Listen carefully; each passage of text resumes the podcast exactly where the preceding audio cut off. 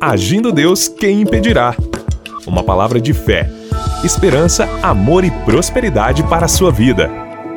Olá, queridos, muito bom dia, paz seja contigo, meu querido e minha querida. É muito bom estar iniciando aqui pelo rádio mais uma semana com as nossas reflexões que eu denomino palavras de sabedoria ou pérolas de sabedoria. E essa semana eu quero conversar com vocês sobre conselho. Você tem se aconselhado com alguém? Ou você tem dado conselhos a alguém? Vamos conversar um pouco essa semana, baseado na palavra de Deus, no livro de Provérbios, e vamos estar aqui compartilhando assuntos que vão ajudar você a ter uma vida bem-sucedida. Não vão ser aqui necessariamente orientações sobre aplicações financeiras, mercado de ações ou de investimentos, mas serão conselhos muito mais valiosos que, segundo as Escrituras ou seguidos a palavra de Deus, ah, vamos nos tornar mais sábio e com certeza bem-sucedidos na nossa vida ou na nossa jornada da fé. Eu já quero iniciar com Provérbios, capítulo 1, verso 33. Mas o que me der ouvidos habitará seguramente e estará descansado do temor do mal. Preste bem atenção nessa primeira parte aqui, ó. Mas o que me der ouvidos habitará seguramente. Gente, é muito importante nós entendermos o seguinte: ter um radar espiritual, vamos assim dizer, para guiar-nos quando estamos embarcando em uma jornada de estudo acerca de conselhos contidos na palavra de Deus. Quem provê esse radar espiritual, vamos assim dizer, é o Espírito Santo, que nos conduz à verdade de Deus. E, se permitirmos, o Espírito nos guardará de seguir por caminhos inúteis. É interessante que o livro de Provérbios pertence ao que os estudiosos chamam de literatura de sabedoria do Antigo Testamento, a qual também inclui o livro de Jó e também Eclesiastes. Interessante aqui que os escritores desses livros depararam-se com algumas perguntas mais difíceis da vida na, na tentativa de compreender os problemas existenciais do ponto de vista de Deus. Afinal, só porque somos cristãos, isso não significa que guardamos o cérebro em uma gaveta e deixamos de pensar. O Senhor Deus Todo-Poderoso espera que nos esforcemos intelectualmente e que nos dediquemos com seriedade à reflexão em Sua palavra enquanto a estudamos. Devemos amar o Senhor de todo o coração, de toda a alma e de todo o pensamento, escrito em Mateus 22, 37. A sabedoria era um bem importante no antigo Oriente Próximo. Todo governante confiava em sábios, que seriam consultados antes de tomar decisões críticas. Por exemplo, no Egito, José era considerado um sábio, e na Babilônia, Daniel e seus amigos eram respeitados por sua sabedoria. Nos dias de hoje, o Senhor deseja que seus filhos sigam a orientação de Efésios, capítulo 5, verso 15. Portanto, vede prudentemente como andais, não como nécios, mas como sábios. Então, minha gente, entender o livro de Provérbios pode ajudar-nos a andar como sábios. Por mais importante que seja a escolaridade, não basta ter estudos e conhecimento, também precisamos de sabedoria. Escreva aí, precisamos de sabedoria. E sabedoria que é a capacidade de usar o conhecimento. Olha que interessante essa pequena definição de sabedoria: capacidade de usar o conhecimento. As pessoas sábias têm a competência necessária de captar o significado de uma situação e de compreender o que devem fazer e como fazer, da maneira correta e no momento mais apropriado. Estudando esse assunto, eu percebi o seguinte: para os israelitas da antiguidade, a sabedoria ia muito além de bons conselhos e de um planejamento bem-sucedido.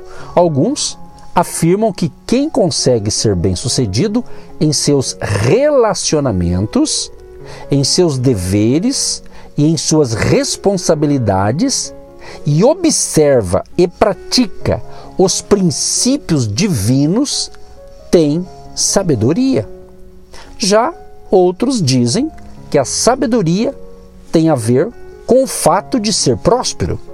Assim, o indivíduo é bem-sucedido quando dirige a vida de acordo com o desígnio de Deus, ou seja, os planos divinos para o mundo. Encontramos então nessa definição alguns elementos mais importantes da sabedoria bíblica, do tipo que vamos aprender essa semana, baseado no livro de Provérbios.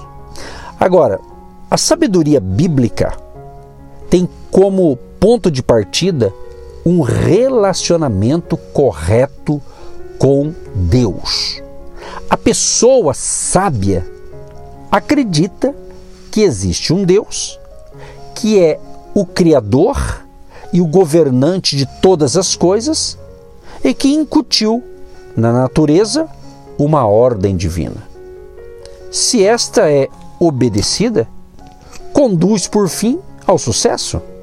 As pessoas sábias também afirmam que existe uma lei moral em funcionamento neste mundo, um princípio de justiça divina que garante que, no devido tempo, os perversos serão julgados e os justos recompensados. A sabedoria bíblica não está relacionada ao QI ou ao grau de instrução, pois é uma questão de entendimento moral e espiritual. Diz respeito ao caráter e aos valores e significa olhar para o mundo mediante os padrões da verdade de Deus. E no Antigo Testamento, o termo hebraico para sábio é rakan. É usado para descrever pessoas hábeis em trabalhos manuais, como os artesãos que ajudaram a construir o tabernáculo e o templo de Salomão. A sabedoria não é algo teórico, mas sim bastante prático e afeta todas as áreas da vida. Dá ordem e propósitos à vida, oferece discernimento para as decisões e produz um sentimento ou um sentido né, de realização para a glória de Deus. Agora, preste atenção. A sabedoria nos mantém em harmonia com os princípios e os propósitos que o Senhor incutiu em seu mundo, de modo que, ao obedecer a Deus, tudo trabalha em nosso favor, não contra nós. Isso não significa que estamos isentos de provações e de dificuldades, pois as tribulações são parte normal da vida. No entanto, minha gente, quer dizer que temos a capacidade de lidar adequadamente com essas adversidades, de tal maneira que cresçamos espiritualmente e que o Senhor seja glorificado. Então podemos dizer que pessoas sábias têm a capacidade de enfrentar a vida com honestidade e coragem e de administrá-la com sucesso, de modo que os propósitos de Deus se cumpram em sua vida. Ao estudar os conselhos de Salomão, procuramos aprender os princípios que nos tornam aptos, não apenas para ganhar a vida, mas para viver a vida de verdade. Então, as páginas da história estão cheias de nomes de pessoas brilhantes e talentosas, espertas o suficiente para terem riqueza e fama, mas não sábias o suficiente para terem uma vida de sucesso e satisfação. Uma coisa é saber ganhar a vida, outra, bem diferente, é saber viver. Então, uma das dicas importantes em um conselho é justamente isso. Ouça mais e fale menos. Interessante que 300 anos antes de Cristo, o filósofo chamado, o filósofo grego, o Zenão, jamais imaginou que uma de suas declarações se transformaria em uma arma poderosa para os pais de todo o mundo. Sem dúvida, seus pais citavam as palavras de Zenão quando você, em sua infância, falava demais. Temos dois ouvidos e apenas uma boca, porque devemos ouvir mais e falar menos. Agora, se a Grécia antiga fosse tão barulhenta quanto o nosso mundo atual, talvez Zenão tivesse mudado de ideia e tapado os ouvidos. Os gregos não possuíam todo o aparato que nos cerca hoje em dia. Aparelhos de som, televisão, celulares, né? tantos tipos de, de aparelhos tecnológicos, dispositivos, né? que está tudo aí disponível para nós. Zenão nunca ouviu um jato, nenhuma motosserra, tampouco parou em um semáforo ao lado de um carro com aquelas caixas de som que fazem o veículo todo sacudir. Também nunca passou a noite em um apartamento, com um vizinho, obviamente, com problema de surdez, que colocava a TV no volume máximo. Então, essa frase, ouça mais e fale menos. Hum, interessante, né? Há certas ocasiões em que uma das poucas coisas que podem proteger nossa sanidade mental e audição é abrir a boca e dizer alguma coisa, nem que seja para dar um grito primitivo. Porém, preste atenção, porém, o mais triste da vida não é o fato de outros invadirem nossa privacidade exasperadamente né?